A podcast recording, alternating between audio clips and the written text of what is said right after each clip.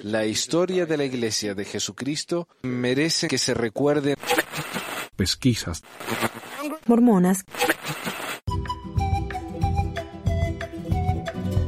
Hola mi gente, bienvenidos al episodio 235 de Pesquisas Mormonas del 2 de febrero del 2020. Ah, gracias a todos por escuchar, por estar con nosotros y por la paciencia ahora que el programa nos sale todas las semanas. Muchísimas, muchísimas gracias. Eh, un anuncio. Gracias a Marta y a Christopher por sus donaciones por PayPal. Para que sepan, no solamente pueden enviarlo por Patreon, sino que también pueden ir a paypal.me barra mormonas y ellos me dieron unos, unos pesos para ayudar con los gastos del programa. Muchísimas, muchísimas gracias. Gracias también a Geraldine por su donación en Apple Pay. Me parece que fue por Apple Pay, sí. Eh, otra cosa, eh, tengo una, la, revista que estoy publicando en Patreon. Si ustedes no quieren suscribirse a Patreon, pero les interesa un tema en particular y quieren la revista, pueden conseguirlas a todos por solo 50 centavos de dólar. Eh, no sé realmente cómo se convierte a sus particulares pesos, en monedas, pero si van a de la historia, todo junto, de la historia.com, ahí pueden comprar los libros y las revistas del programa. También estoy por publicar, ya publiqué en realidad, ya publiqué en Amazon el libro del señor Ricardo Gutiérrez que me mandó hace como un año, lo, revisamos, lo editamos y lo terminamos publicando en Amazon. Se llama Una breve historia del libro de Abraham. Ya lo voy a estar poniendo en la página y en todo eso. Y por supuesto para los Patreones está incluido con la suscripción. Quiero hacer un AMA, que en inglés es Ask Me Anything, un pregúntenme cualquier cosa para los patrones también. Eh, así que mándenme preguntas, pueden ser tan personales como quieran, yo ahí les respondo. Esto por supuesto es exclusivo para los patrones y lo pueden hacer, mandarme mensajes privados o por Patreon en patreon.com barra pesquisas. Y pasemos a los mensajes. Hoy hay una noticia, pero es el tema principal del día, así que vamos a pasar a los mensajes. Y también quiero anunciar un par de cosas. Eh, me han estado llegando mensajes de oyentes contándome sus experiencias, basando en el mensaje que me mandó Danilo. Hoy tengo el mensaje de la experiencia de un oyente de Argentina. La semana que viene tengo otra de un oyente de Chile. Y así que si ustedes quieren compartir sus historias, envíenmela nomás. No hace falta que pongan sus nombres reales. Si quieren yo les cambio la voz, yo no tengo ningún problema. Pero eh, si es algo que les interesa, para mí que esto es algo que ayuda realmente a mucha gente. Eh, no sé, cuando yo empecé a irme de la iglesia, escuchar las historias de otras personas me ayudó muchísimo. Llegó un punto en que ya me, ya me aburrió no escuchar tantas historias, pero cuando uno está saliendo realmente no hay nada mejor que encontrar a alguien que está pasando por lo mismo que uno. Así que si quieren compartir, Ahí está, me, lo mandan por WhatsApp, en audio, por Messenger o como quieran.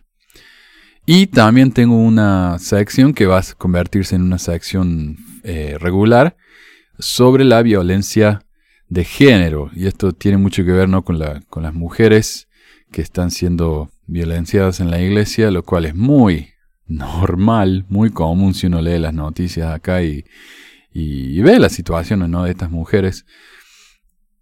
Porque desafortunadamente eh, nuestra iglesia, nuestra ex iglesia, es una iglesia patriarcal en la que el hombre es el jefe, el, el como le dicen, el sacerdote es la cabeza del hogar y la mujer es nada más que un, en inglés se dice helpmeet, algo así como un, ayudante, ¿no? Eh, y muchos hombres lo toman literal a eso y resulta en lo que, en lo que estamos viendo, ¿no? Así que si ustedes sienten que eh, tal vez ustedes están sufriendo de algún tipo de violencia de género o conocen a alguien. Me parece que este es un tema interesantísimo para compartir con ellos y le agradezco mucho a la amiga Vanina por el trabajo que se está tomando haciendo esto. Y sí, vamos a tener material para rato.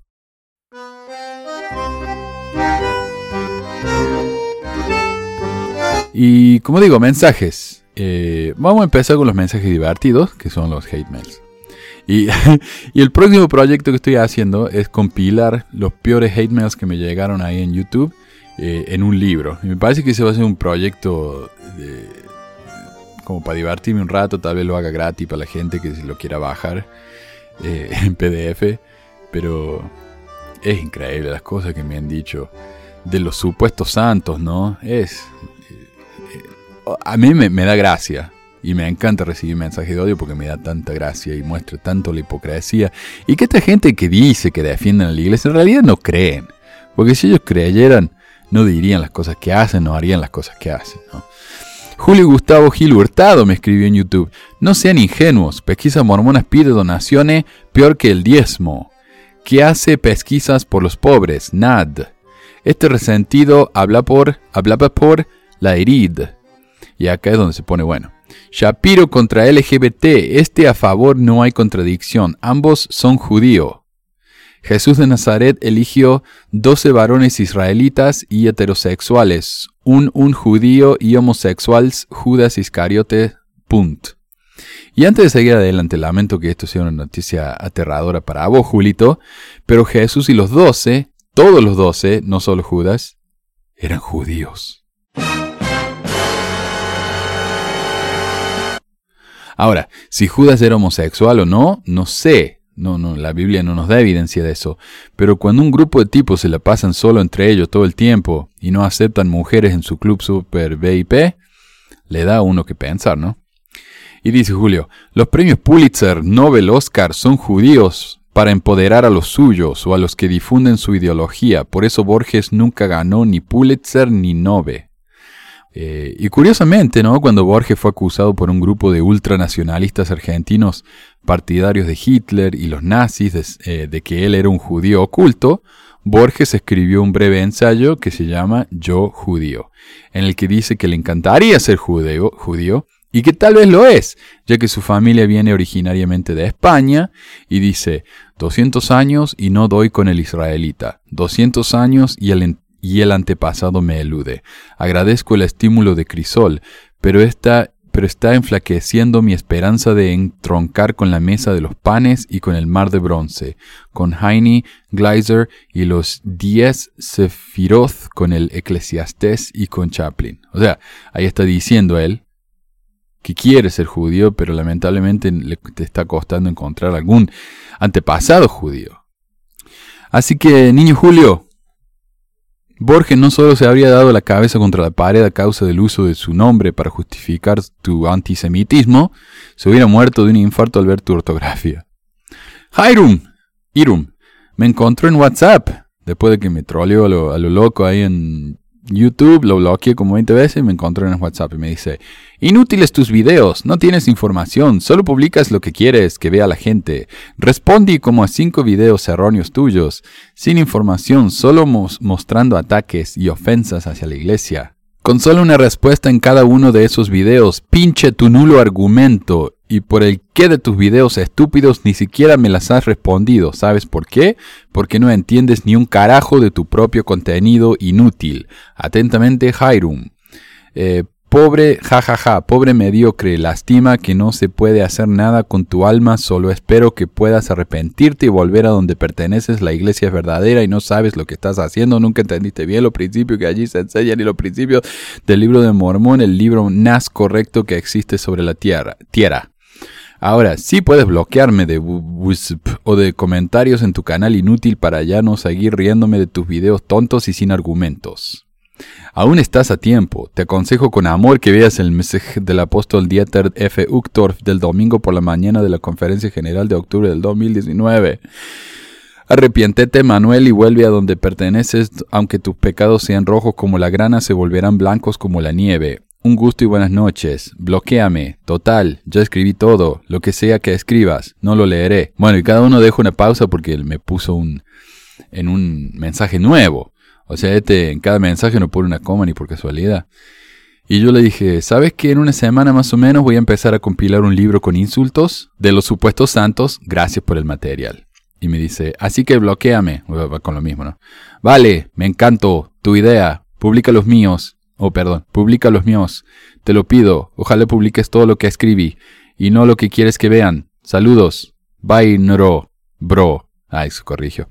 Aún estás a tiempo. Y dije, pensé que no ibas a leer mi respuesta. Dice, XD. Pasa que sabes cómo son las cosas divertidas tener que leerlas. Todos los chistes de payasos como vos. Jaja, ¿no tienes algo más interesante que hacer que seguir condenándote a tú mismo? Bien lo dijeron los profetas, los necios y los impuros entrarán en el reino de Dios.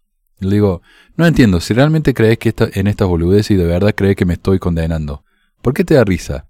Me dice, brother, pierdes el tiempo escribiendo tus estupideces. Ya tranqui, déjalo ahí nada más. Arrepiéntete. Bro, alamos. No sé qué es eso. Shut your payhole. A suyo que vivo en Italia. Sé más inglés que tú mismo. Soy latino, papu. In u u e e.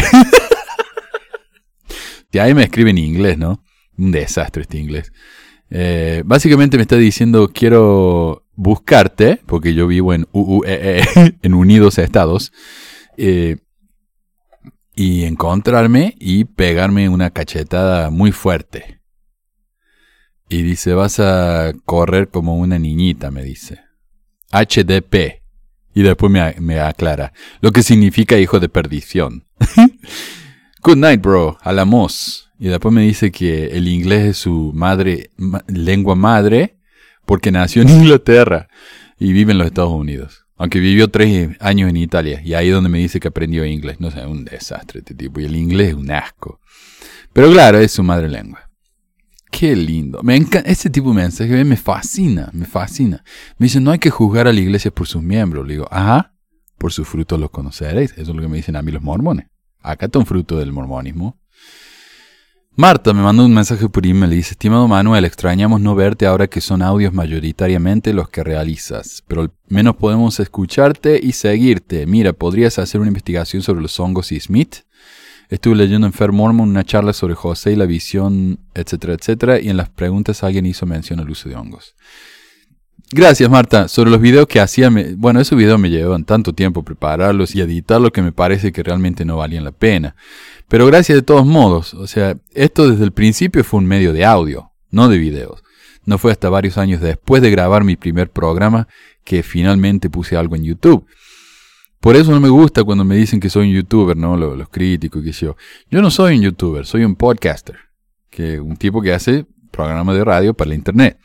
Es lo que me considero y lo que me voy a considerar siempre, ¿no? Pero igual voy a seguir haciendo uno que otro video de tour mormones y ahí lamentablemente van a tener que seguir viendo mi caretón.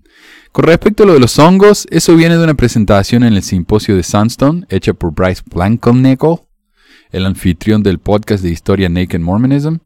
Blankenegel es un tipo que sabe bastante de la historia de la iglesia y presenta su material de forma bastante entretenida, pero esta presentación no me parece a mí muy seria. Primero que nada, Blankenegel presenta varias opciones de lo que pudo haber fumado o comido José y que le hubiera permitido tener sus visiones. Por ejemplo, dice, esta droga causa este tipo de síntomas. Eso suena parecido a esta experiencia de José, por lo tanto José pudo haber tomado esa droga. Y hace lo mismo una y otra vez con varias drogas. Lo que me demuestra que uno puede hacer encajar cualquier síntoma a una persona cuando se considera un periodo limitado de su vida y de su trabajo. Por lo tanto, la evidencia es flaquísima y muy pobre. El mismo Blankenegel dice al final de su presentación, a pesar de su longevidad y su poder explicativo, el modelo histórico de Smith enteógeno, enteógeno se refiere a sustancias psicoactivas que pueden llevar a uno a tener experiencias espirituales, como el peyote entre los nativos americanos, por ejemplo carece comparativamente de pruebas contundentes y por lo tanto requiere una perspectiva multidisciplinaria de la historia para ser desentrañado. No es sorprendente que el modelo enteógeno de la historia mormona haya sido en gran parte no investigado e inexplorado durante el siglo pasado. Se debe reunir nueva evidencia documental antes de que este modelo histórico alcance el nivel de teoría académica de la falsabilidad, un obstáculo aún mayor se necesita mucho más investigación antes de que el uso de drogas de José Smith sea aceptado por la Iglesia Sud convencional. Y bueno, entonces si bien es una teoría divertida, escandalosa y con potenciales melodramáticos, no es una teoría seria y por ende no es una teoría que me parece a mí se merezca mayor atención y por eso nunca la mencioné antes en el programa, pero como esta es la segunda pregunta que me hacen sobre el tema, me pareció que valía la pena dar mi perspectiva. Y yo ya realmente no tengo nada más que agregar acerca de los 100 mil millones de la iglesia, pero me están llegando mensajes de oyentes acerca de el programa que hice con cómo la iglesia justifica su fortuna por ejemplo, Geraldine me dijo, dato curioso, en Puerto Rico, cuando pasó el desastroso huracán María hace dos años, sacaron a los misioneros de la isla en avión para que estuvieran a salvo en sus hogares en Estados Unidos, etc., mientras los puertorriqueños sufrían. Algo más curioso es ver cómo otros misioneros del mundo de otras iglesias y organizaciones suplicaban por encontrar algún avión que los llevara a la isla para poder ayudar a los damnificados. Y ahora se repite la historia con la cadena de temblores y terremotos que están afectando la isla, los están sacando y reasignando a otras misiones en el mundo. No sé qué pensar de eso, o sea, ¿la misión no es ayudar al prójimo? No, no, para nada. Y yo recuerdo que acá unas chicas, y creo que ya lo comenté, eh, acá en mi escuela tenemos chicas que vienen de España. Es una escuela donde enseñamos español a los chicos la mitad del día. Y entonces traen chicas de España, eh, pasantes, que nos ayudan. Y una de ellas me contaba que cuando fue a visitar a la familia, ella nunca había sabido nada de los mormones, vino acá a Utah, la pobre, eh, escuchó de los mormones tanto, vive con sus familias que son mormonas, acá, ¿no? Los anfitriones, y vuelve y le dice a sus amigas, saben que allá en, Utah, los mormones, todos van a la misión, van a servir una misión, y dicen, ay, qué lindo poder ayudar en la misión. Le dicen, no, no, no, esto es una misión. No es una misión como las otras donde van y, y hacen pozos para encontrar agua y, y donde dan inyecciones y redes para los mosquitos. No, estos son misioneros que exclusivamente, 100%, todo lo que hacen es enseñar acerca de la iglesia mormona y convertir más mormones. Y dice que quedaron re decepcionadas las amigas. dice, y eso es una misión. ¿Sí? Eso es una misión. Incluso yo con un compañero nos metimos en problema porque eh, fuimos a ayudar en un jardín de infantes y empezamos a pintar. Él era pintor profesional antes de ir a la misión. entonces, eh, él decía, no, tenemos que terminar, vamos a terminar, vamos a terminar. Y pasamos como dos días pintando, lo cual no estaba permitido, solo nos permitían eh, cuatro horas a la semana para hacer servicio. Y nosotros nos pasamos dos días pintando el jardín, la escuelita. Nos metimos en un problema, eh, vivíamos con un 70, el 70 es eh, de área, ¿no? O debe haber sido el, del octavo quórum. El tipo llamó al presidente de misión, le dijo que él ya no quería que viviéramos en su casa, el presidente de misión nos retó y todo porque habíamos prestado demasiado servicio. Por su parte, Johnny me dijo por WhatsApp, Amigo, me parece una farsa lo que la iglesia dice que presta sus capillas para actividades comunitarias. Hace unos cinco años mandaron una carta diciendo que no se podía prestar los edificios para ninguna actividad ni nada por el estilo. Incluso una fundación se llama Interwave Solutions, que da capacitaciones de autosuficiencia, la iglesia les negó el permiso para usar las instalaciones. De hecho, el fundador es miembro de la iglesia y me sorprende incluso los velorios.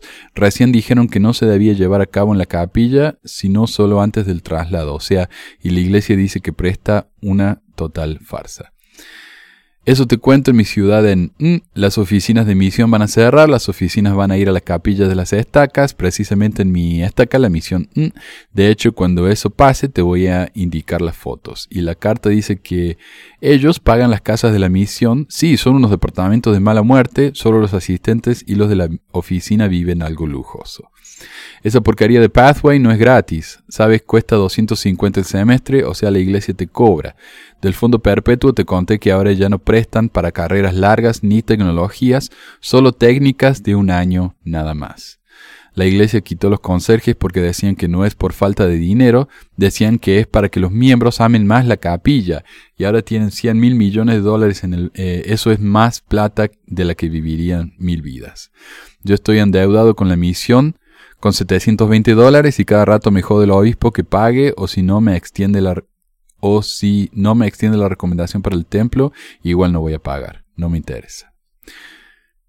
Bueno, y eso es sobre lo sobre la, plata de la iglesia. Me están llegando más mensajes, pero ya había terminado de preparar el, guion para este programa, así que lo voy a incluir en la próxima. Pero manden, cuéntenme lo que está pasando en sus ciudades. La verdad que yo no sé. Allá en Córdoba, donde yo estaba, la misión, teníamos una misión en Córdoba. La casa del presidente de misión estaba en el barrio Gurka, creo que es, o Cerro de las Rosas, que es el barrio más rico de la ciudad. O sea, podrían haber si comprado un caserón en un barrio más humilde, pero no, se compraron un caserón en el barrio más caro de toda la ciudad. Y es muy típico eso. Eh, pasando adelante, Rodrigo me mandó un mensaje por WhatsApp y me contó. Buenos días, Manuel. Eh, bueno, como te, he escrito ahí, yo fui mormón por 28 años y bueno, ya no soy mormón por obvias razones, por las que ya tú conoces y hemos hablado, te he escuchado hablar por, los, por las pesquisas mormonas. Em, bueno, te quería comentar algo que, de pronto tú puedas decir en tu programa. Eh, algo que una vez yo hice en una clase con un 70 que vino aquí al barrio, en una capacitación, perdón y él hablaba de la restauración y la restauración y las ordenanzas del templo, como siempre ellos hablan de la importancia de las ordenanzas del templo. Entonces yo le pregunté lo siguiente, le dije, ayer de hoyos, si nosotros tenemos la iglesia restaurada, quiere decir que la misma iglesia que Jesucristo organizó cuando estuvo en la tierra. Y supongo que los primeros miembros de la iglesia de Cristo también hacían las mismas ordenanzas que nosotros hacemos. Bautismo por los muertos, sellamientos por las eternidades, investiduras, nombres claves, etcétera, etcétera, etcétera. La pregunta que yo le hice es, ¿en qué templos hacían ellos estas ordenanzas? porque sabemos que no se pueden hacer estas ordenanzas fuera de los templos. ¿En qué templo? El de Hoyo no me dio la respuesta, por supuesto. Dijo que quizás, quizás organizaron casas y fueron eh, dedicadas para hacer este tipo de ordenanzas. Mas, sin embargo, no hay ninguna escritura que lo diga. Entonces, lógicamente no podía decir que en el templo de Salomón, porque en el templo de Salomón estaban los sacerdotes levitas y toda esta época, de lo de la época, los cuales mataron a Jesús. No le iban a dejar utilizar su templo para hacer toda esta clase de cosas, que en realidad nunca se hicieron. Pero en sí, en sí no, nunca me dio una respuesta. Y un quizás es como decir nada. Y claro, ¿qué le va a responder si no, no, no tiene nada para decir?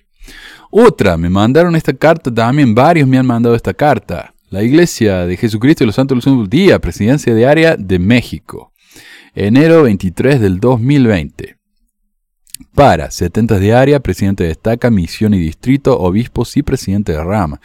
Entonces, lo que quiere decir es que los 4 o 5 personas que me mandaron esta carta son o 70 de áreas, o presidentes de destaca, de misión y distrito, obispos o presidentes de rama. Así que ya saben, iglesia, tengo varios de sus líderes acá escuchándome. Asunto, Censo de Población y Vivienda 2020, para leerse en la reunión sacramental de los domingos 23 de febrero y 1 de marzo del 2020. Eh, así que ustedes, manga de apóstatas, van a escuchar esto antes que los miembros fieles de México. Estimados hermanos y hermanas, el INEGI, Instituto Nacional de Estadística y Geografía, levantará del 2 al 27 de marzo de 2020 el Censo de Población y Vivienda 2020. El censo es el proyecto de generación estadística de mayor importancia en México. Recientemente hemos llegado a conocer que en el censo de este año se hará la siguiente pregunta sobre religión. ¿Cuál es la religión de... Mm, nombre? Se les solicita de la manera más atenta se sirvan contestar esta pregunta con el nombre completo de la Iglesia, la Iglesia de Jesucristo y los Santos de los Últimos Días. Al contestar correctamente la pregunta anterior, garantizará la representatividad de la Iglesia de Jesucristo y los Santos de los Últimos Días para que la misma sea debidamente registrada en el censo y nos ayudará a obedecer, honrar y sostener la ley. Así que si dicen mormones, están aparentemente violando la ley de alguna manera. Agradecemos su colaboración para que la Iglesia de Jesucristo en México obtenga una representación veraz en el Censo de Población y Vivienda 2020. Atentamente, Presidencia de México, Arnulfo Valenzuela, Rafael E. Pino y John C. Pingree. Porque claro, no hay, suficientes mexicanos para servir en México, me imagino, tienen que mandar un gringo. Eh, entonces, ¿por qué? ¿Por qué es esto? Lo que yo estoy pensando, bueno, un par de cosas. En el último censo, la iglesia dijo que había una cierta cantidad de miembros de la iglesia en México, que yo, tantos millones. Cuando hicieron el censo, eh, la gente que se consideraban miembros de la iglesia era minúscula comparado con lo que la iglesia decía. Entonces, claro, este es el problema. Entonces dice, por favor, usen el nombre correcto, porque yo creo que la iglesia piensa que si todos usan el mismo nombre para la iglesia, entonces eh, va a haber mayor representación. ¿Por qué? Porque si yo digo, yo soy mormón, Pedrito dice, yo soy de la iglesia de Jesucristo y los santos de los últimos días, entonces ya son dos iglesias diferentes. Entonces no nos pueden contar como dos miembros de la misma iglesia. A mí me cuenta como miembro de una iglesia, la mormona, y a él como miembro de la iglesia de Jesucristo y los santos. Entonces la iglesia dice, no, respondan todo igual. Así tenemos una mayor representación. Yo dudo muchísimo que esto pueda hacer alguna diferencia, porque si alguien no está ese domingo en la capilla, no van a saber y van a decir lo que ellos piensen. O tal vez alguien esté inactivo, ama la iglesia, pero no va hace dos años, no se enteró de que Nelson está obsesionado con, con el nombre nuevo de la iglesia o con el nombre de la iglesia y no se va a enterar. Y dudo mucho que el usar el nombre completo de la iglesia eh, cambie los números porque la gente que no va, no va. Y esa es la realidad, la gente no va. Si tienen alguna otra teoría sobre esto o alguna reacción, avísenme y lo compartimos acá en el programa.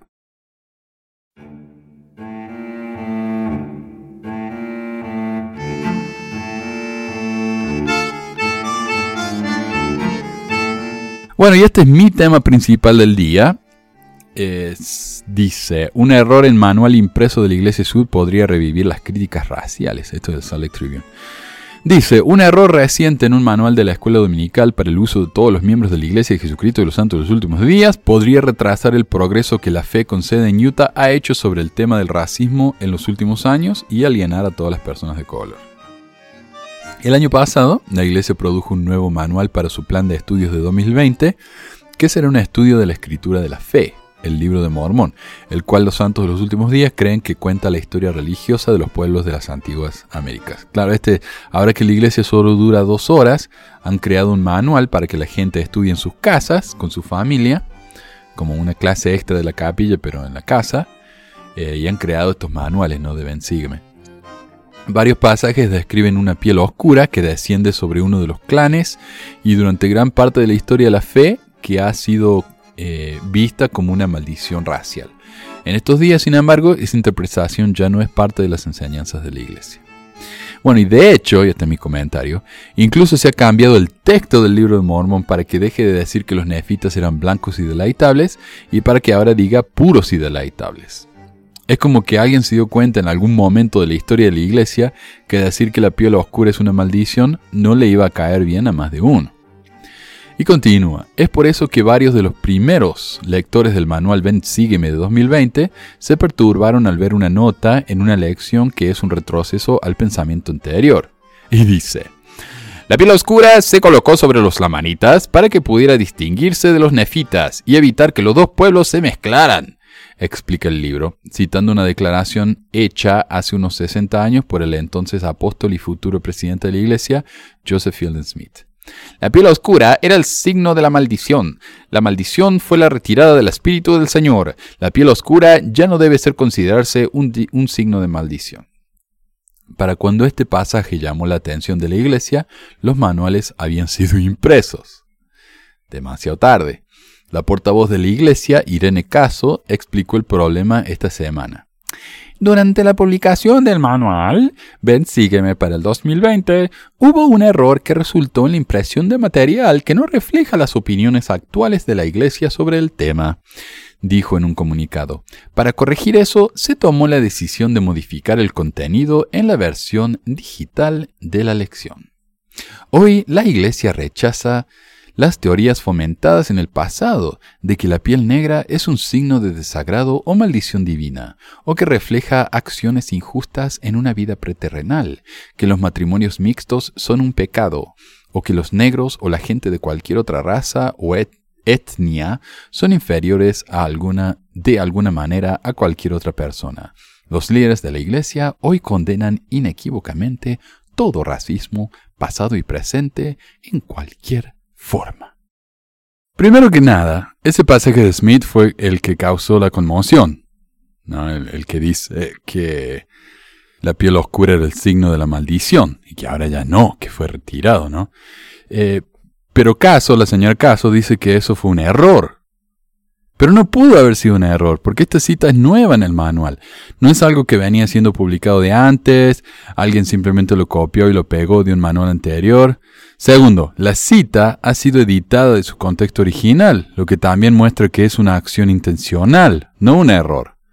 Lo que es más curioso, la cita original es incluso más racista que la incluida en el manual, porque según el manual, Smith, el Joseph Fielding Smith, dijo, la piel oscura ya no debe considerarse un signo de la maldición, como si eso quisiera decir que la piel oscura de nadie debe considerarse maldita. Pero hay una elipsis, hay tres puntos entre la piel oscura y ya no debe considerarse un signo de maldición. Y cuando uno busca la cita completa en el libro Respuesta a Preguntas del Evangelio, tomo 3, se da con que la cita completa dice, la piel oscura de aquellos que vienen a la iglesia ya no debe considerarse un signo de maldición.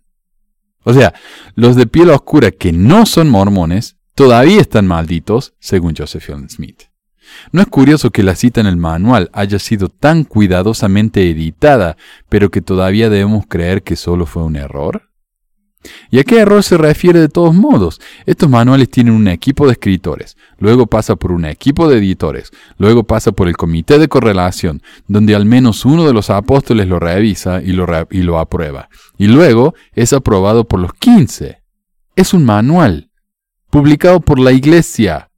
No hay nada más oficial que eso. Sin embargo, debemos creer que después de pasar por docenas de manos, nadie se dio cuenta que eso estaba ahí.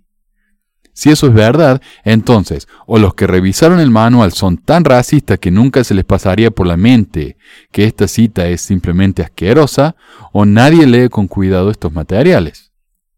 Tal vez la iglesia se beneficiaría de tener a una o dos personas de color en esos equipos em, y se ahorraría más de un dolor de cabeza. Y volviendo a esto de que los de piel oscura que vienen a la iglesia ya no iban a ser considerados malditos, uno puede ver un vestigio de estas creencias en libros que la iglesia todavía vende en su librería oficial, la que le pertenece directamente a la iglesia y la que contiene los centros de distribución donde uno puede comprar los manuales de la iglesia, los garments y la ropa del templo, el Desert Book. Cuando uno va a cualquier Desert Book e incluso en su sitio web puede encontrar el libro Prophecy and Modern Times, algo así como Profecía y los tiempos modernos, un libro con un prefacio de Ezra Taft Benson, ex profeta vidente y revelador y presidente de la iglesia, en donde encontramos la siguiente cita. Los lamanitas eran los ancestros de los indios americanos modernos, pero nunca reobtendrán su antigua dignidad y refinamiento, se han degenerado en numerosas tribus de sociedades primitivas que continuaron hasta el descubrimiento de América por Colón. Hoy esos aborígenes americanos retienen solo una cruda y oscura tradición concerniente al esplendor majestuoso de su grandeza anterior. Se estima que hay más de 50 millones de indios de sangre pura o mezclada viviendo en Sudamérica, Centroamérica y México.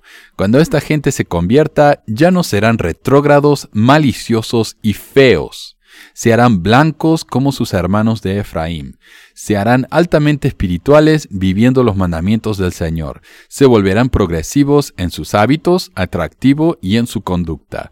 Logros culturales e intelectuales serán suyos. Mansito, ¿no? Ahora lo peor de todo es cuando uno mira una foto del tipo este, del Skousen, que escribió el libro este. Eh, la verdad que no es muy deleitable el tipo.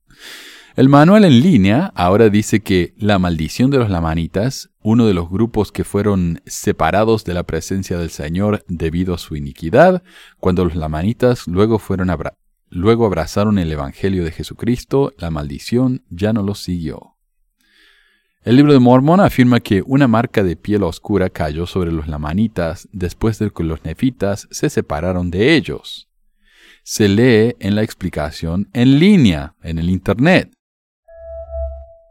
Esta sección que voy a leer ahora, yo la quería incluir leída por el lector de la iglesia, porque saben que el manual este está en el sitio web de la iglesia en churchofjesuschrist.org. Un título facilísimo de escribir, una dirección para los latinos. Facilísimo. Bueno, está ahí. Uno puede bajarse el manual en PDF. Si se baja en el manual en PDF, no ha habido cambios. Sigue diciendo que la, la piel oscura fue una maldición. En el, en el texto del sitio web lo han cambiado porque es más fácil. Y en el audio, como es más complicado, no solamente no lo cambiaron, lo borraron completamente. Esa sección entera no está en el audio del manual. Así que si, van a hacer la clase y quieren incluir el, material completo, no usen el audio, porque no está completo.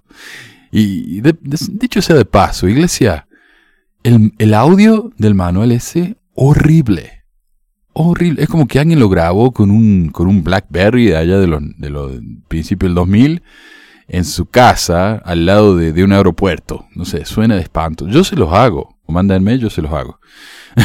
Mucho mejor calidad. pero bueno, no está. No está. La naturaleza y la apariencia de esta marca no se comprenden totalmente. Más tarde, ya que tanto los nefitas como los lamanitas pasaron por periodos de maldad y justicia, la marca se volvió irrelevante como un indicador de la posición de los lamanitas ante Dios. Esto por supuesto es ridículo. Todos en la iglesia saben exactamente de qué se trata la maldición de los lamanitas, la piel oscura. El libro de Mormón lo dice muy explícitamente, y los líderes de la Iglesia por más de un siglo y medio han explicado que se trata de la piel oscura de los aborígenes americanos.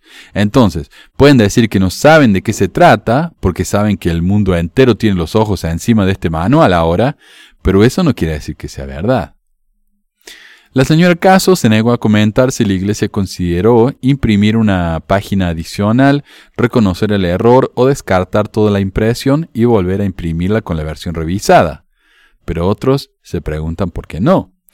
Los manuales deberían haberse hecho tiras cuando se encontró este atroz error antes de la distribución internacional, dijo Jerry Harwell, profesora asociada en el Departamento de Estudios de Inglés, Lingüística y Escritura en Saleh Community College. El dinero que habrían perdido en esto no es nada comparado con el interés de un día en los 100 mil millones en reservas de la Iglesia. Las ramificaciones de esta impresión tendrán consecuencias de largo alcance y tal vez eternas para las almas de muchos, dijo la profesora que es afroamericana. Me entristece que, aunque los hermanos, se refiere a, a los 15 de Salt Lake, puedan denunciar el racismo, los actos racistas y los pensamientos racistas en sus discursos, un manual que define las enseñanzas racistas del Evangelio ha ido a los 16 millones de miembros y enseña en blanco y negro y no es un juego de palabras intencionado, lo contrario. En 2013 la Iglesia publicó un ensayo con palabras fuertes, llamado La raza y el sacerdocio, denunciando todas las justificaciones para la prohibición de la fe en el sacerdocio y del templo de las personas de ascendencia africana que existieron desde la década de 1850 hasta 1978. ¿Cuándo o con qué frecuencia apareció ese ensayo impreso en un manual? preguntó Harwell. ¿Cuando se enseñan los temas del Evangelio? Y ese es un excelente punto. La Iglesia ha escrito ensayos hablando de los temas más complicados de su historia, pero la enorme mayoría de los miembros ni siquiera sabe que existen. No hace mucho me llegó un mensaje de un oyente que me dijo que sus padres se niegan a leer estos ensayos a pesar de que saben de su existencia. La verdad es que hasta que estos ensayos no aparezcan en los manuales de la escuela dominical y sea requerido leerlos, nadie los va a leer, nadie los va a tomar en serio o en cuenta. Dice, señaló que Darius Gray, ex líder del grupo de apoyo de Génesis para los santos de los últimos días negros, ha trabajado incansablemente para eliminar esas enseñanzas de las estanterías y ahora se ha enviado bajo el nombre de la Iglesia. No importa que aparezca en línea una versión corregida o revisada, dijo Harwell. La iglesia no puede producir suficientes videos como para deshacer esto. Básicamente, recomenzó el reloj y permitió que otra generación perpetúe tales creencias racistas. Y este es otro problema. La iglesia decidió enviar estos manuales impresos y cambiar los documentos en línea, argumentando que la mayoría de las familias van a usar la versión del manual en su teléfono o en su computadora. Pero esos manuales también fueron enviados a países pobres, especialmente si consideramos que la iglesia solo está creciendo en las áreas más pobres de África, donde la gente va a usar el manual mucho más que la versión digital, o sea, va a usar el manual impreso. Y me sorprende que la iglesia no esté muy preocupada por esto, ya que esos países más pobres son los que tienen una mayor concentración de gente de color, quienes van a encontrar esas enseñanzas particularmente dolorosas. Marvin Perkins, quien produjo con Gray un DVD llamado Blacks in the Scriptures o Negros en las Escrituras, dijo que el manual impreso se reproduce para la vieja generación pionera que todavía quiere creer estas cosas, mientras que lo cambian en el Internet. Si la Iglesia estuviera realmente interesada en arreglarlo, revisaría sus libros, revistas y declaraciones. Lo limpiaría por todas partes, dijo. Estoy convencido de que la Iglesia no quiere aclarar este problema. Y esto también debería ser particularmente preocupante para la iglesia, porque Marvin Perkins es un apologista de Fair Mormon, uno de esos que han hecho tours dando presentaciones justificando el racismo de la iglesia, y el que este mismo hombre ahora diga que la iglesia no quiere aclarar el problema, nos muestra que incluso los defensores más ardientes de la iglesia están empezando a tener sus dudas. Por lo que entiendo, una de las cistas en Zion el dúo de mormonas afroamericanas que tanto se ofendieron cuando alguien publicó una disculpa falsa por parte de la iglesia por su racismo pasado, justificando a la iglesia y todo eso, ella fue quien publicó una foto del pasaje ofensivo eh, en el manual en su Facebook y fue gracias a eso que la gente se enteró del problema. En otras palabras, la gente está saltando del barco y la iglesia parece ser demasiado inútil como para defenderlos. Patrick Mason, director de estudios mormones de la Universidad de Utah State, también ve inconsistencias en cómo los miembros y los departamentos de la iglesia manejan el tema de la raza. Es una iglesia grande y no todos están en la misma página en estos temas, dijo Mason. Las personas que escriben el plan de estudios para la iglesia se socializaron en un momento diferente en una iglesia diferente, cuando los conservadores Joseph Fielding Smith y el apóstol Bruce R. McConkie eran voces autorizadas. La inclusión de una vieja cita de Smith me decepciona, pero no me sorprende, dijo el académico, dado lo que sabemos sobre el conservadurismo arraigado de los escritores de currículums dentro de la Iglesia. Sí, pero ¿realmente vamos a culpar a los miembros más viejos de haber escrito esto en el manual y vamos a justificar la pila de gente que dejó pasar este error? La Iglesia continúa evitando pedir disculpas, sigue evitando reconocer sus errores y constantemente trata de culpar a cualquiera de los problemas más arraigados con la institución. La culpa es de la Iglesia. La culpa es de la Iglesia. Punto. Además, si la culpa es exclusivamente de los escritores de los manuales, y no de la Iglesia, ¿quién instituyó a esos escritores? ¿Quién los llamó? ¿Por qué la iglesia no hace nada para arreglar la situación llamando a más escritores de color o a más escritores más liberales, ya que según este vocero la culpa es de los conservadores? Pero bueno, para Mason el lado positivo es que los líderes de la iglesia lo cambiaron, dijo, y lo hicieron rápidamente. No aprieten el botón de stop todavía tenemos dos secciones más, como digo. La primera es el mensaje de la experiencia de un oyente de Argentina, él se va a presentar y después de eso tenemos el ensayo de la señorita Vanina. Y escúchenlo porque me parece a mí que es un material importantísimo, algo que todos debemos saber, incluso los que no somos víctimas o perpetuadores de la violencia de género. Es tan importante educarse sobre este tema para que cuando uno vea este problema en algún lugar, sepa exactamente de qué se trata y qué puede hacer uno. Hola Manuel, acabo de terminar de escuchar hoy domingo la, el último capítulo que subiste, es el 238, donde traías noticias y terminabas con la historia de un ex misionero de Chile, que cómo fue la revelación y todo lo demás. Eh, nací em, en Lima, Perú, me mudé a Argentina cuando tenía un año, me mudaron, soy argentino adoptivo, Desde el año 1970 mi madre y yo nos convertimos a la iglesia y como decía este hermano chileno, una de las metas que tuve toda la vida fue salir a la misión, lo cual me preparé. A los 19 años salí el año 1975 al 77 a Misión Buenos Aires, Argentina Sur, donde el presidente de misión era el primer presidente hispano en aquellos años, Juan Carlos Ávila, quien desafortunadamente ya está fallecido. Salgo a la misión, tengo una misión exitosa, honestamente salgo a lo que era la misión Buenos Aires Argentina Sur, que se extendía desde Avellaneda, Buenos Aires, hasta um, Ushuaia. Y ahí teníamos una investigadora que era aparentemente blanca de ojos verdes, y cuando conocimos al papá, yo no sabía que todavía quedaban negros, de raza negra, año 1976, 1976. Yo era eh, líder de distrito y mi compañero íbamos a visitarlo una vez eh, al mes y trabajábamos, cambiábamos los compañeros me dice, si esta hermana se quiere bautizar, ¿la podemos bautizar? Le digo, sí, claro que la pueden bautizar. ¿Y si se casa y tiene hijos, los hijos pueden tener sacerdocio? No sé. sé que el hermano no puede tener sacerdocio, el papá no puede tener sacerdocio porque era africano, africano con acento eh, porteño. Había muchos misioneros norteamericanos que no querían tener un hispano o un nativo, como decían ellos, en su misión o en su distrito, porque no querían hablar en español. Oh, sorpresa, que yo hablaba inglés. No solamente eso, sino que además hacía chistes en inglés con ellos y seguía aprendiendo su lunfado y su modismo.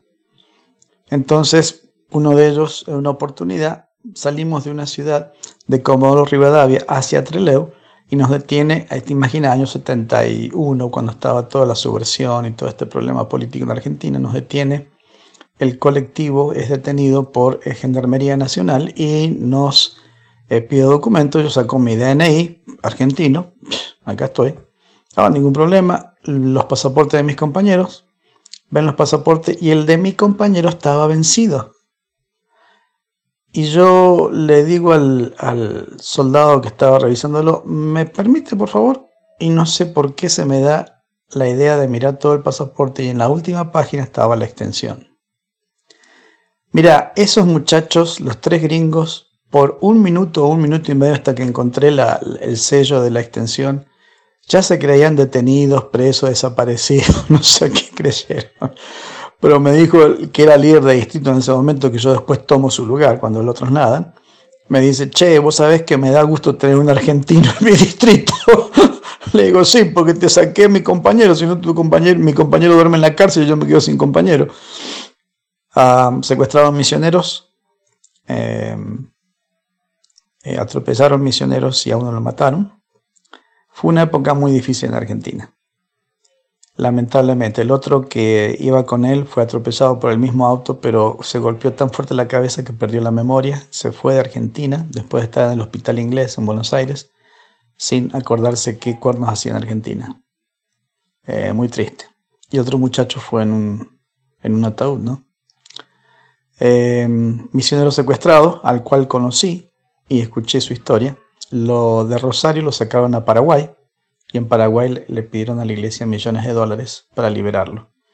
El presidente Kimball en ese momento ah, solicitó un ayuno a nivel mundial para todos los misioneros del mundo, en especial este había sido secuestrado, y uno de los, mm, estos eh, guerrilleros se da vuelta y le dice al gringo, dice, yo te voy a sacar de acá, pero vos me tenés que ayudar a salir del país. Así que lo cruzo otra vez a Argentina eh, a la zona de Santa Fe, al norte.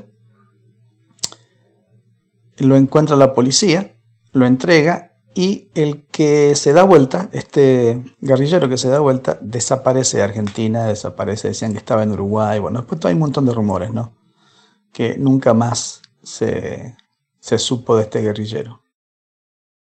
Bueno, termina la misión, llego a casa, a los 10 meses, en octubre, 10 meses, me caso, tengo cuatro hijos, fui una de las primeras parejas que fueron al templo cuando se inauguró el templo de Sao Paulo, Brasil, en colectivo, desde Mendoza, Argentina, hasta Sao Paulo, te imaginas, 40 y pico, era, no sé si eran 45 o 46 horas. Pues lo hicimos, todo por fe, teníamos una bebé de seis meses en aquella oportunidad. Em, regresamos otra vez a Mendoza, Argentina. Yo trabajaba para la división construcción de la iglesia. Era empleado. Se estaba construyendo mucho en aquellos años en Mendoza, Argentina. Y el premio que me dan es que me despiden. Porque eh, ya llevaba un año trabajando con ellos, ya tendría que tener la posibilidad de tener otro trabajo, que eso fue solamente para ayudarme. Bueno, ese fue mi primer premio. Por suerte conseguí trabajo rápido. En la división construcción se dieron eh, cosas inverosímiles, inverosímiles. Ah, cada vez que comíamos un asado tomábamos mate. Yo no sabía que salía todo el presupuesto de construcción. Yo ni lo sabía, créeme. Eh, si me decían, mira, eh, agarra, la, agarra la camioneta y andate a comprar esto, esto que vamos a comer un asado ahora que estamos todos trabajando, porque a veces trabajábamos 8, 9 horas corridas no te pagaban hora extra, te pagaban nada más que un sueldo mensual. No todos los días, pero algunos días, porque llegaba material a la construcción, porque pasaba algo especial, teníamos que estar todo el día. Entonces no teníamos ese descanso de una o dos horas que podíamos ir a casa a comer y regresar. En años más tarde, mucho más tarde, me entero de que la División Construcción de la Argentina eh, entra en, a verse con ojo de lupa. Es decir, empiezan a ver dónde están los gastos, qué se está haciendo. Y había momentos difíciles que no se podían justificar algunos gastos que se habían hecho. Con lo cual se le pide a algunos que habían licitado trabajo, algunos uh, contratistas, que subieran un poquito el precio y eh, ellos eh, se quedaban con ese dinero para que quedara un cash en, el, en la caja chica para gastos imprescindibles, cosa que yo no lo sabía en ese momento. Eh, pasa mucho tiempo más, me divorcio, me inactivo de la iglesia, me, me junto, luego me caso con la misma chica, me divorcio de nuevo y ahí salgo para Estados Unidos. Vengo en el año 97 a Estados Unidos Decido volver a la iglesia cuando estaba en Argentina, arreglo todo lo que tenía que arreglar. Bueno, empiezo yo al templo, esto, aquello, lo otro. Ah, después por internet encuentro a mi esposa linda y me caso y estoy casado con ella por 14 años. ya llevo muchos años acá, llegué en el 97, imagínate. esos 14 años muy activo en la iglesia. Cuando estoy trabajando en el obispado, cuando viene la crisis del 2008, yo era secretario financiero del barrio, un barrio inglés, que me costó mucho, no a mí, sino a algunos miembros, adaptarse a mí porque era un extranjero en un barrio blanco. Y estoy en el barrio y me toca hacer cheques al obispo por el pago de la hipoteca y el pago de su auto. Y eso me dio como una patada en los dientes, por ser educado y si lo querés reproducir reproducirlo, no quiero ser mal educado. Pero te imaginas dónde me dio la patada. Y un mes, y dos meses, y tres meses. Entonces, al segundo mes, yo hablo con el consejero del presidente de Estaca, quien era, yo fui maestro orientador del mismo barrio mío, yo fui maestro orientador de él por muchos años. Y le digo, hey Mike, tengo una pregunta, le digo, discúlpame, no me tomes a mal, pero tengo que hacer estos cheques y firmar estos cheques por tanto dinero a tal persona. Oh, está todo bien, dice, está todo aprobado, tranquilo, no te, no te preocupes, gracias por consultarlo. No, no, no, discúlpame que no sea en la estaca, en la presidencia de estaca, discúlpame que no haya pedido entrevista. Ah, yo te pido perdón por esto, pero ¿sabes cómo me molesta? Me dice, te entiendo, te entiendo. El gringo, eh, teníamos una buena relación. Bueno, eso me produjo realmente una incomodidad total, total, total, por ser educado nuevamente, voy a decir incomodidad total. Cuando yo veía a otros miembros, pobrecitos jubilados que viste tienen una jubilación mínima, tienen que vivir en casa del Estado y hacen lo posible por ir a la iglesia y cumplir con todo, y que a veces eh, se le ayudaba dos o tres veces y la cuarta vez no. Y yo decía, yo he hecho tres cheques por tres pagos de casa, por tres pagos de auto. Y a este pobre infeliz que solamente pide 200 dólares para comprarse la, comida del mes, porque con eso comían todo el mes, eh, a veces le decía que no. Ay, cómo me dolía eso. Mira, eso fue... Pasa el tiempo, me divorcio, me vuelvo a casar con una chica de Ecuador que voy, la conozco en Ecuador y con esa alma misional que tengo los convierto a ella, ella sus dos hijos. No sé para qué hice esa bancana, pero bueno, ya lo hice. Y me llaman como, en una rama en español, me llaman como maestro de la escuela dominical. Y a mí me encanta mucho enseñar el Antiguo Testamento. Terminaba con, eh, creo que doctrinas y convenios empezaban con el Antiguo Testamento y justo me llaman a mí. Y yo soy un tipo que me gusta investigar el, origen de los nombres, por qué este nombre, qué significa el nombre en hebreo, por qué fue llamado así.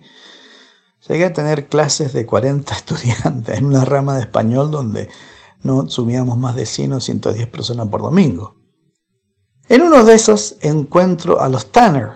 Y digo, los Tanner, ¿qué, apellido tan de la iglesia? Tanner, Tanner, oh, presidente Tanner, claro, hubo un Tanner en la iglesia, tiene que ser este pariente, qué sé yo. Bueno, nunca veía sus videos. Y empiezo a ver los videos de los Tanner. Y más abajo estaba el tuyo.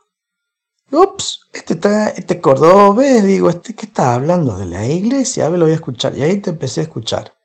Vaya sorpresa, mi hermano. Vaya sorpresa.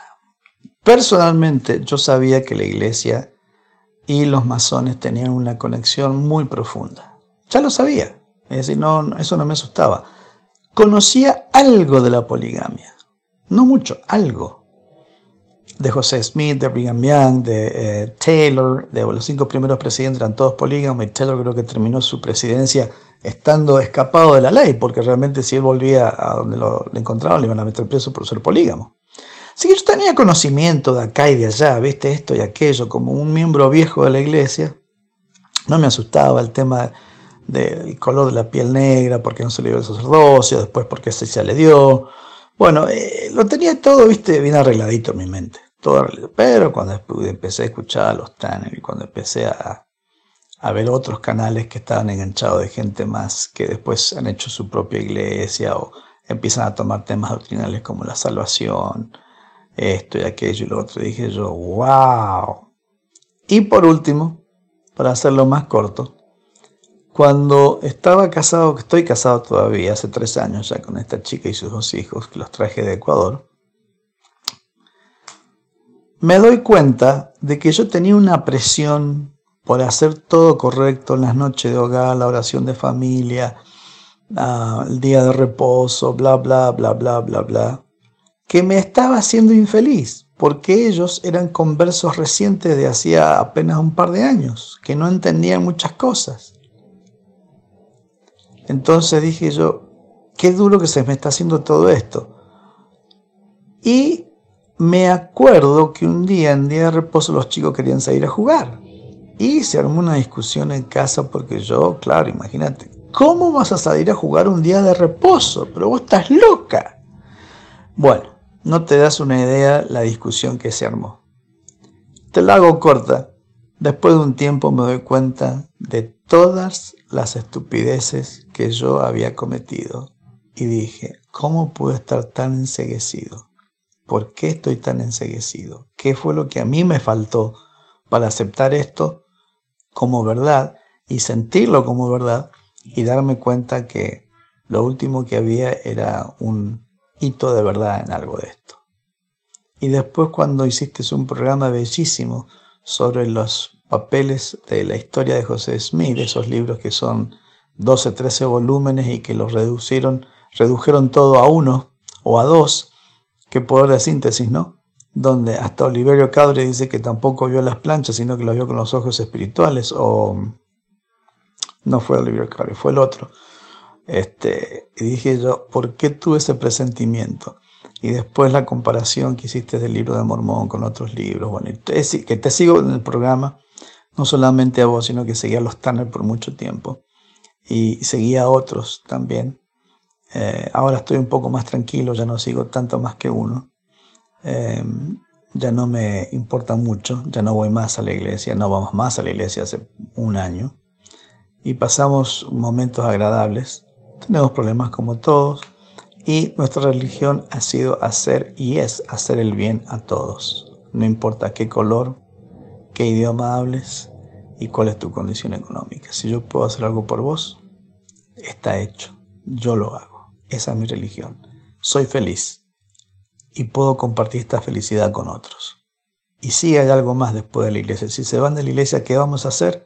Ser felices y muy felices, usando las palabras del Nuevo Testamento, que la verdadera religión es ayudar al necesitado y a las viudas. Gracias, Manu, por tus oídos. Te felicito por tu éxito y dale para adelante.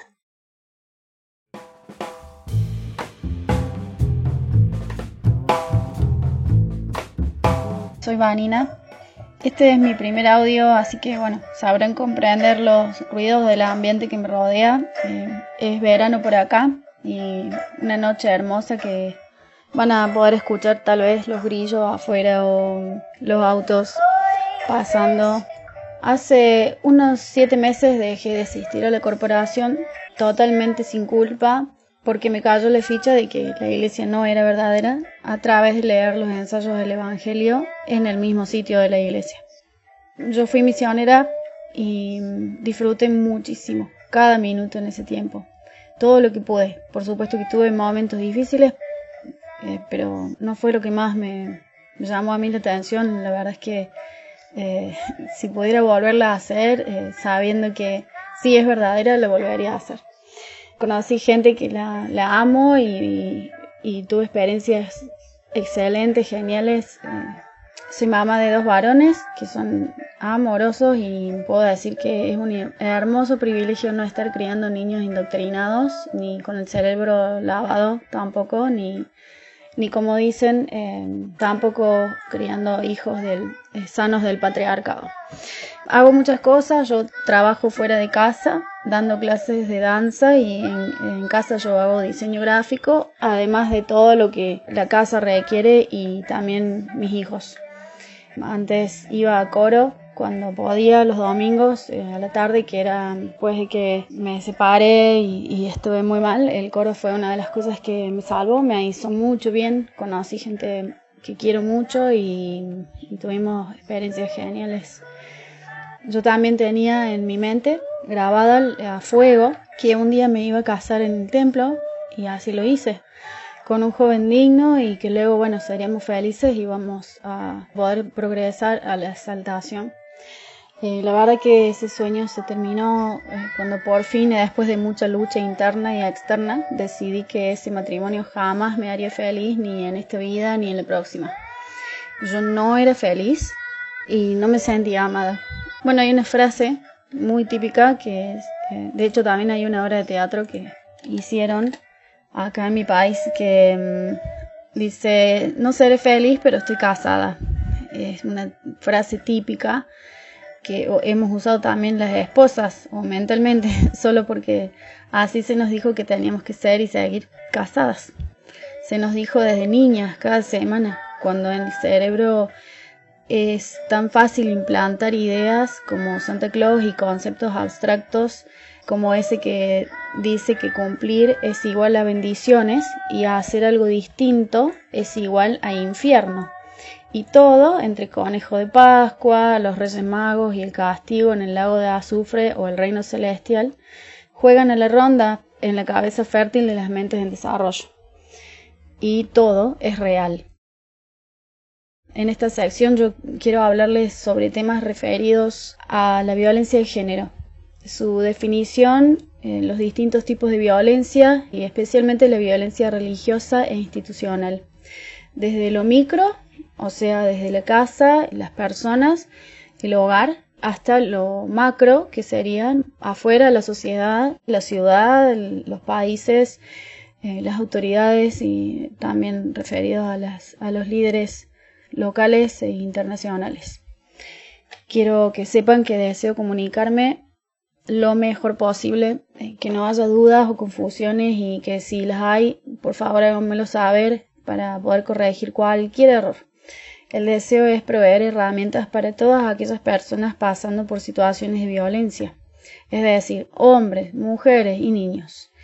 Me apoyo en material de lectura de autores capacitados en el área de la salud mental, datos estadísticos y algo de lo que es mío, que es experiencia personal, todo lo que aprendí durante bastante tiempo. La violencia de género ha sido y sigue siendo una de las manifestaciones más claras de la desigualdad, subordinación y de las relaciones de poder de los hombres sobre las mujeres. Este tipo de violencia se basa y se ejerce por la diferencia subjetiva entre los sexos. En pocas palabras, las mujeres sufren violencia por el mero hecho de ser mujeres, y las víctimas son mujeres de cualquier estrato social, nivel educativo, cultural o económico. La violencia de género es aquella que se ejerce sobre las mujeres por parte de quienes estén o hayan estado ligados a ellas por relaciones de afectividad, parejas o exparejas. El objetivo del agresor es producir daño y conseguir el control sobre la mujer por lo que se produce de manera continuada y en el tiempo y sistemática en la forma como parte de una misma estrategia. Esto lo dice la Ley Orgánica 1-2004, artículo 1 de Protección Integral contra la Violencia de Género. Quiero que quede claro que los hombres que son asesinados por mujeres no son asesinados porque son hombres.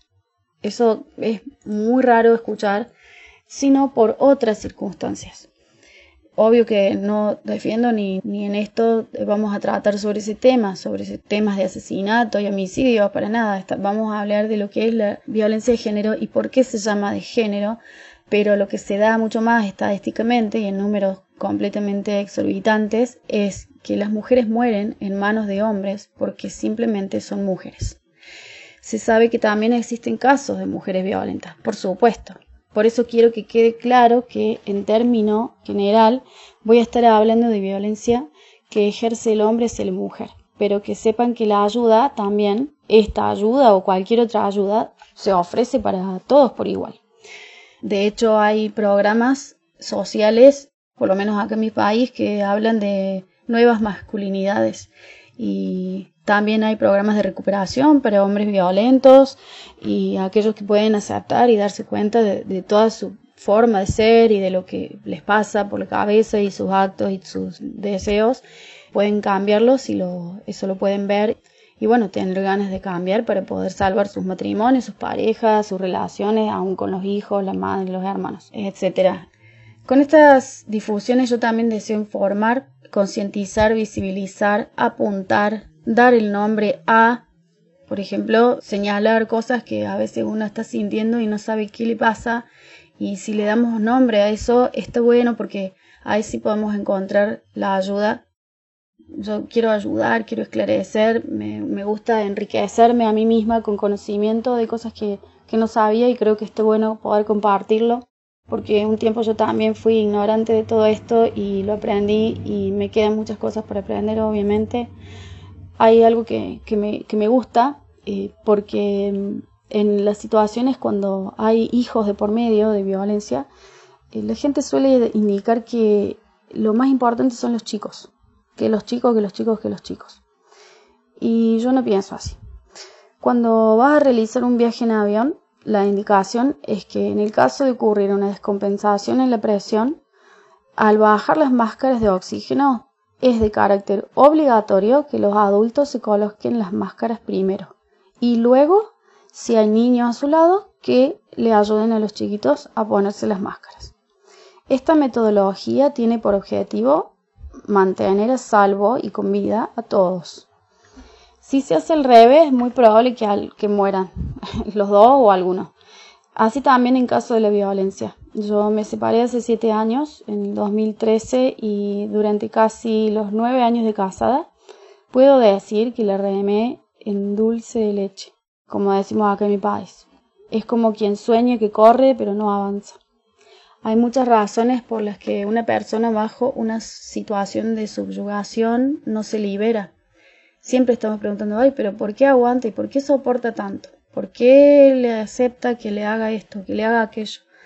¿Por qué no reacciona? ¿Por qué no le grita? A ver, a veces sí reaccionamos, a veces sí decimos, pero muchas veces nos casamos por el bien de otras cosas, porque no es que es todo de color negro, no es todo blanco o negro.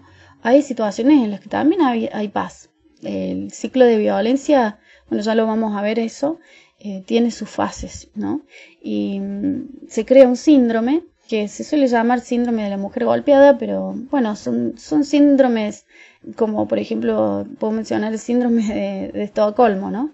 Cuando el que está cautivo se enamora de su captor.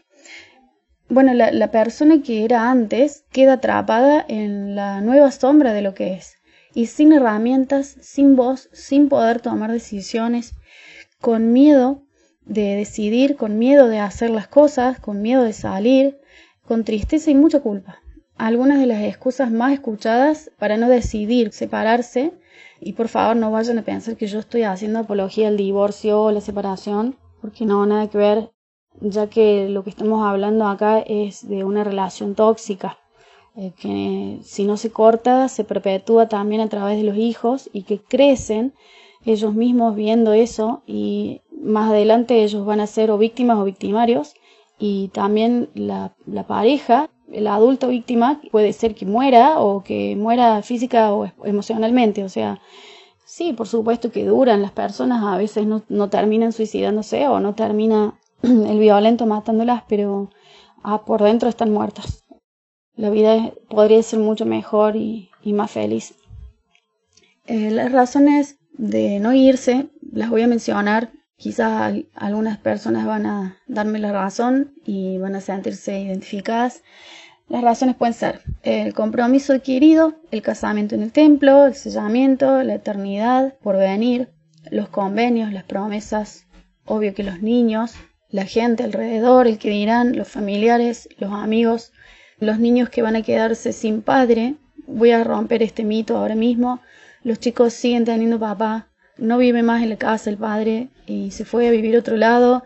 Los chiquitos pueden saber dónde el padre vive, lo van a ir a visitar, el padre los va a venir a buscar. Los nenes, las nenas, los niños no se quedan sin padre.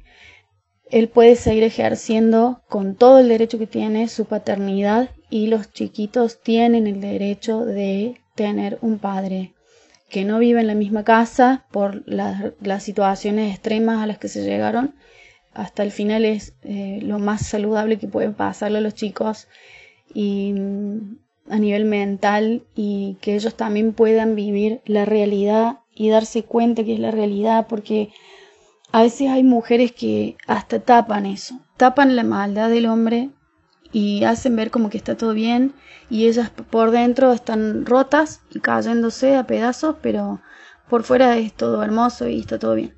Y entonces a los chicos que son bien inteligentes y bien intuitivos y pueden ver ciertas cuestiones, se les está enseñando a ser falsos, a mentir, a no ver la realidad, a ver una realidad, pero por otro lado decir otra cosa. Eso no es sano, eso es totalmente tóxico. Les enseña a los niños a, a vivir después una vida similar. No me parece la mejor herramienta para poder enfrentar el mundo.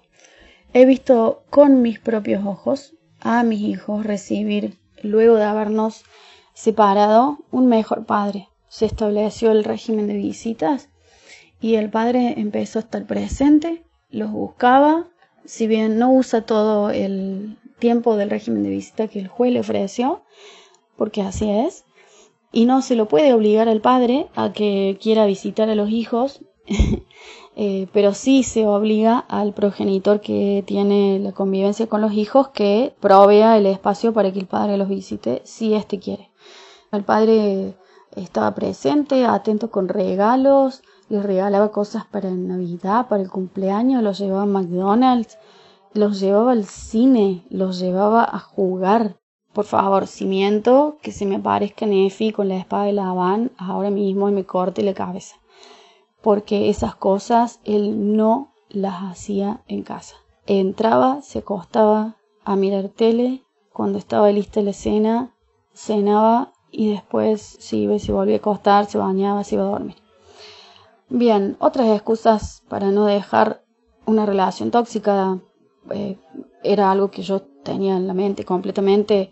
¿Dónde voy a vivir? Qué vamos a comer, de dónde voy a sacar la entrada para la comida, para las cosas, todo lo que los chicos hacen, la escuela, bueno, los útiles, la ropa, eh, qué va a hacer con, no sé, la casa, el departamento, el alquiler, el favor que nos hace tal persona para alojarnos o lo que sea.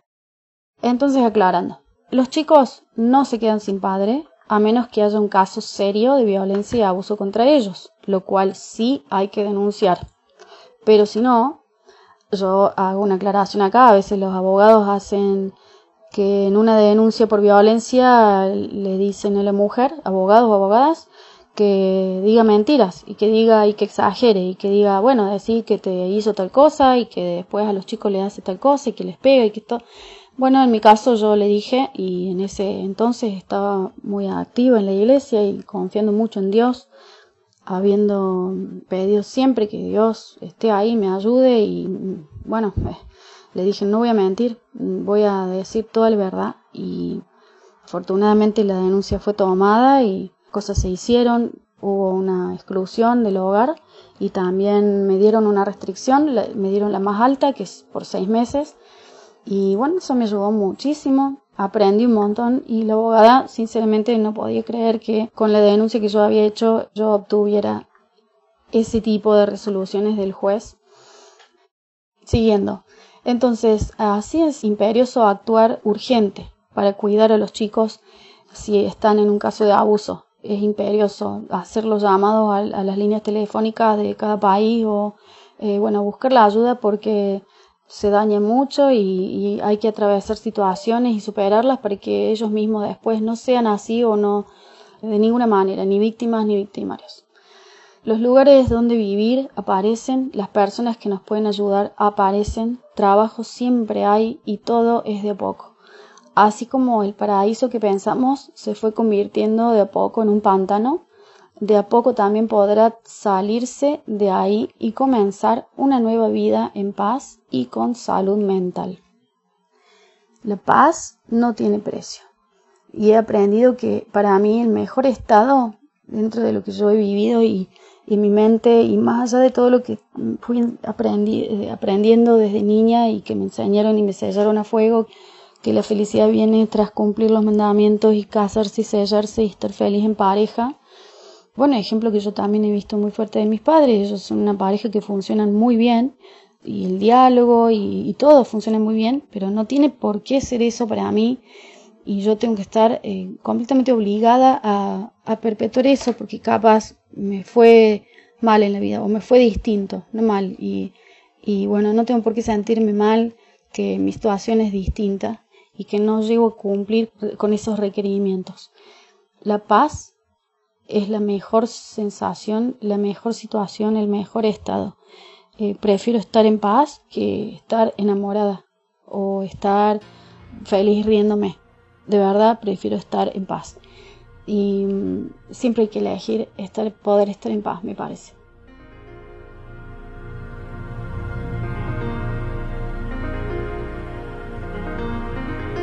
Ese fue el programa de hoy. Gracias a todos por escucharnos por escucharnos y por estar con nosotros. Eh, como digo, vayan, revisen el libro en Amazon, en delahistoria.com. Si no está todavía ahí, va a estar en un par de días. Amazon todavía lo está revisando el libro antes de publicarlo, así que también va a estar ahí pronto. Eh, gracias a todos de nuevo y feliz febrero. Ya estamos en febrero, ¿pueden creer? Y nos vemos prontito. Adiós.